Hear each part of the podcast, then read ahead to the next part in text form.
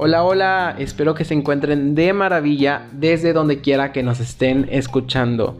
La verdad es que me encuentro muy contento por comenzar con este podcast.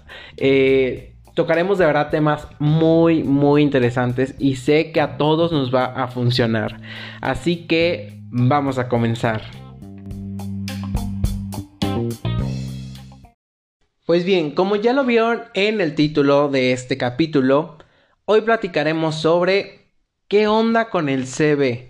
Y aunque no lo crean, de verdad hay muchas personas que no tienen la menor idea de qué es esto.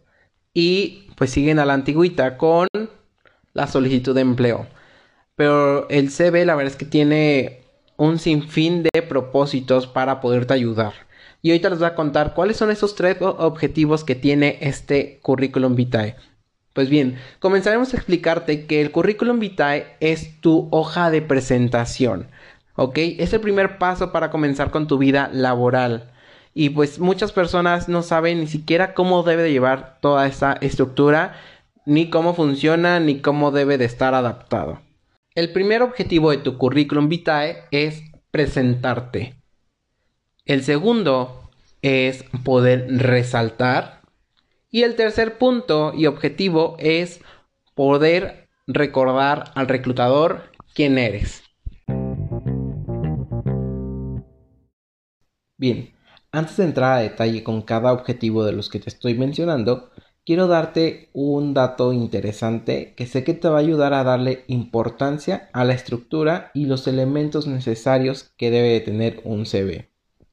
Y es que los reclutadores o entrevistadores reciben decenas de currículum y solicitudes de empleo en un solo día. Entonces, únicamente utilizamos entre 5 a 15 segundos para poder escanear un CV. Y es que realmente escaneamos un CV.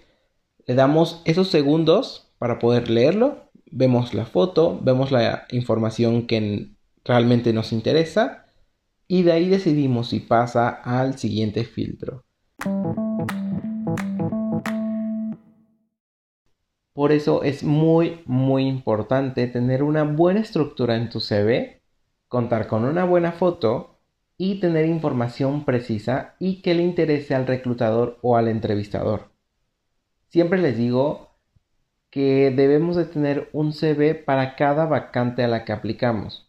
¿Qué voy con esto? Un ejemplo.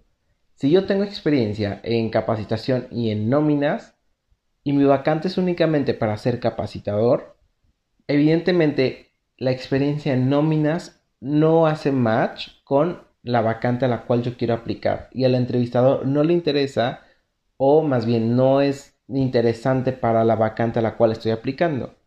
Entonces hago omisión de esa información porque no es relevante para la vacante. Entonces ya entienden ahí cuál es la importancia de mantener una información que le interese al reclutador, debemos de hacer nuestro CV interesante y que haga match con la vacante a la cual queremos aplicar. Bueno, regresando a los objetivos de tu CV, te voy a contar un poquito a detalle en qué consiste cada uno. Y es que el primero es presentarte, que es darte a conocer, saber que tú estás interesado o interesada en la vacante. Y aquí implican obviamente tus datos de contacto tu nombre, tu teléfono y tu correo electrónico.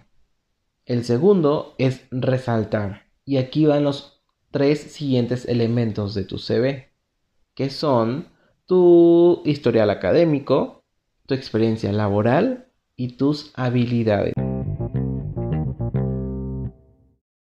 De esa forma vas a poder resaltar e indicar que tú eres la persona correcta para esa posición.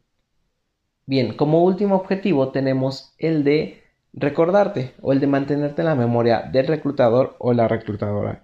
¿Por qué? Porque tienes una buena foto, información que le interesa y además tienes una buena estructura. De esa forma vas a estar muy presente en la mente del reclutador o la reclutadora. Bueno, pues espero de verdad que esta información te pueda ayudar y te sea útil.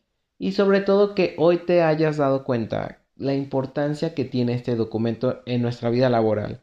y que no importa si apenas la estamos comenzando o ya tenemos algunos años trabajando. Este documento nos va a ayudar muchísimo. Y además de que lo vamos a necesitar en algunos momentos de nuestra carrera laboral. Pues bueno, también te quiero invitar a que no te pierdas el siguiente capítulo donde platicaremos cuáles son los elementos que debe de tener tu currículum vitae.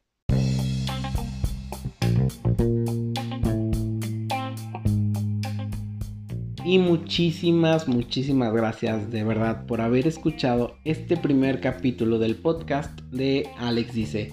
De verdad, eso se está haciendo con mucho, mucho cariño y con mucha dedicación para poder ayudarte en tu crecimiento y en tu desarrollo profesional y personal. No te olvides de seguirnos en Facebook y en Instagram donde estamos compartiendo información y consejos que también te van a ayudar.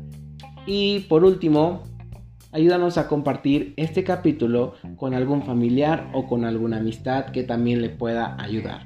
Y nos vemos en el siguiente capítulo.